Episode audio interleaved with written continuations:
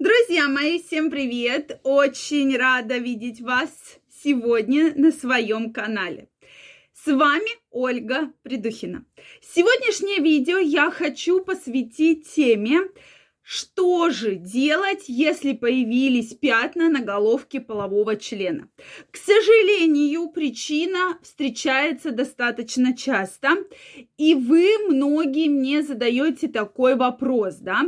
Что же это такое? Вы большие молодцы, потому что многие сразу, вспоминая видео, которое мы не так давно обсуждали про сифилис, что да, именно такие пятнышки небольшие могут являться как как бы входной, входящей инфекции при сифилисе, да, бледной трипанемы, и почему, и сразу как раз про это вот возникает мысль, да. Только одна маленькая особенность, да, существует, что, скорее всего, при сифилисе это будет одна, одно пятнышко, ну, может быть, два, да, максимум, то, соответственно, вот, при данной патологии уже возникает большое количество пятнышек на головке полового члена.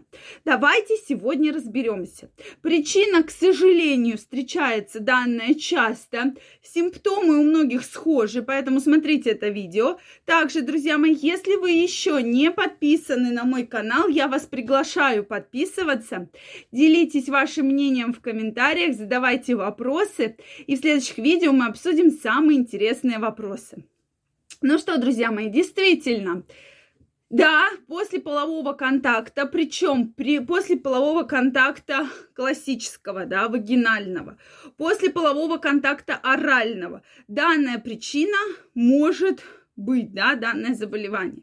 Соответственно, обычно жалобы обстоят так, что появились пятна через неделю примерно, да, плюс-минус, после секса. Секс был незащищенный, то есть без презерватива, с партнером, с партнершей, которую, ну, как бы только познакомились. Вот мы познакомились и решились заняться сексом. Еще раз напоминаю, что самое важное здесь это крайне необходимо все-таки пользоваться презервативом, если вы не уверены в своем партнере.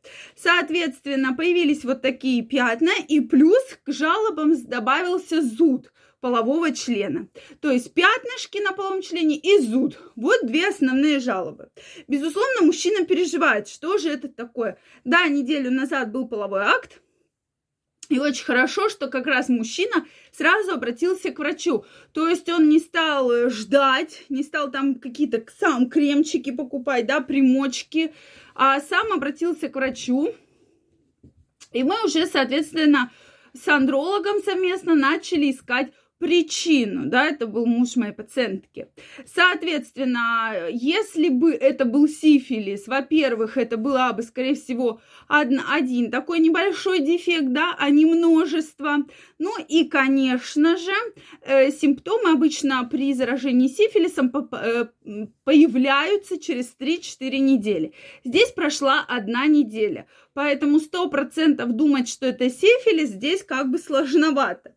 Тем не менее, мы взяли кровь, кровь была отрицательная на сифилис, ВИЧ, гепатиты, взяли соскобы из мочеспускательного канала, также было все отрицательно, а вот уже метод ПЦР, именно самих пятнышек, которые возникли, э, прошу прощения, именно андрофлор, да, на комплекс самых распространя... Э, распространенных инфекций, передающихся половым путем, он уже дал нам кандиду. То есть это именно кандида и так называемый кандидоз то есть кандидозный баланит, да, баланит, э, вот.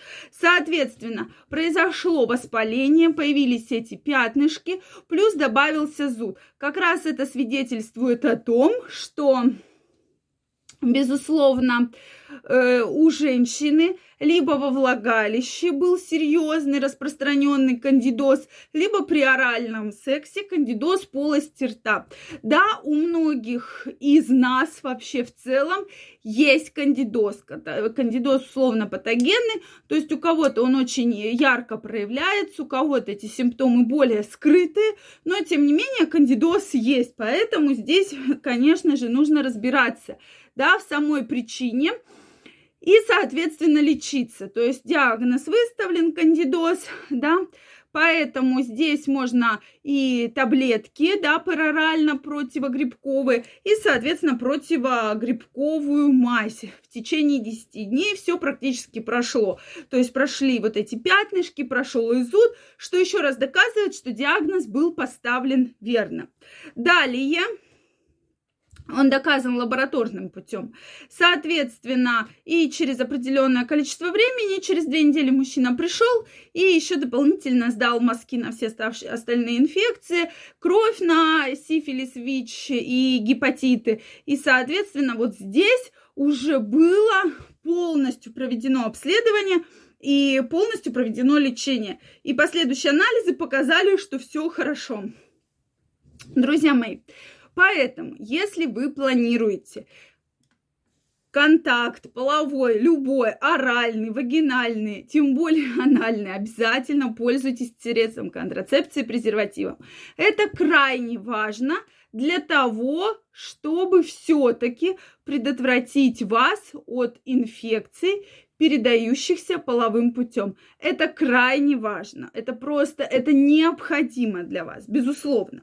Следующий очень важный момент – это, безусловно, как только вы видите какие-то образования, какие-то папулы, соответственно, обязательно нужно, обязательно нужно обратиться к врачу для того, чтобы разобраться, чем проблема, да, и, соответственно, сдать все необходимые анализы для того, чтобы выявить возбудителя и было назначено хорошее, качественное лечение.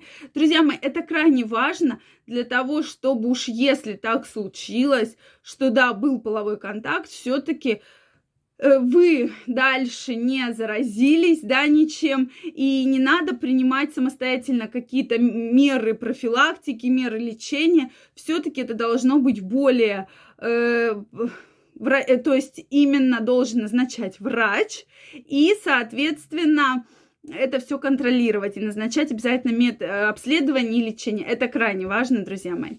Поэтому обратите, пожалуйста, на это ваше внимание. Это крайне важно.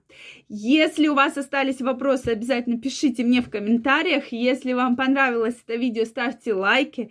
Не забывайте подписываться на мой канал. И мы с вами в следующих видео обязательно разберем самые интересные вопросы.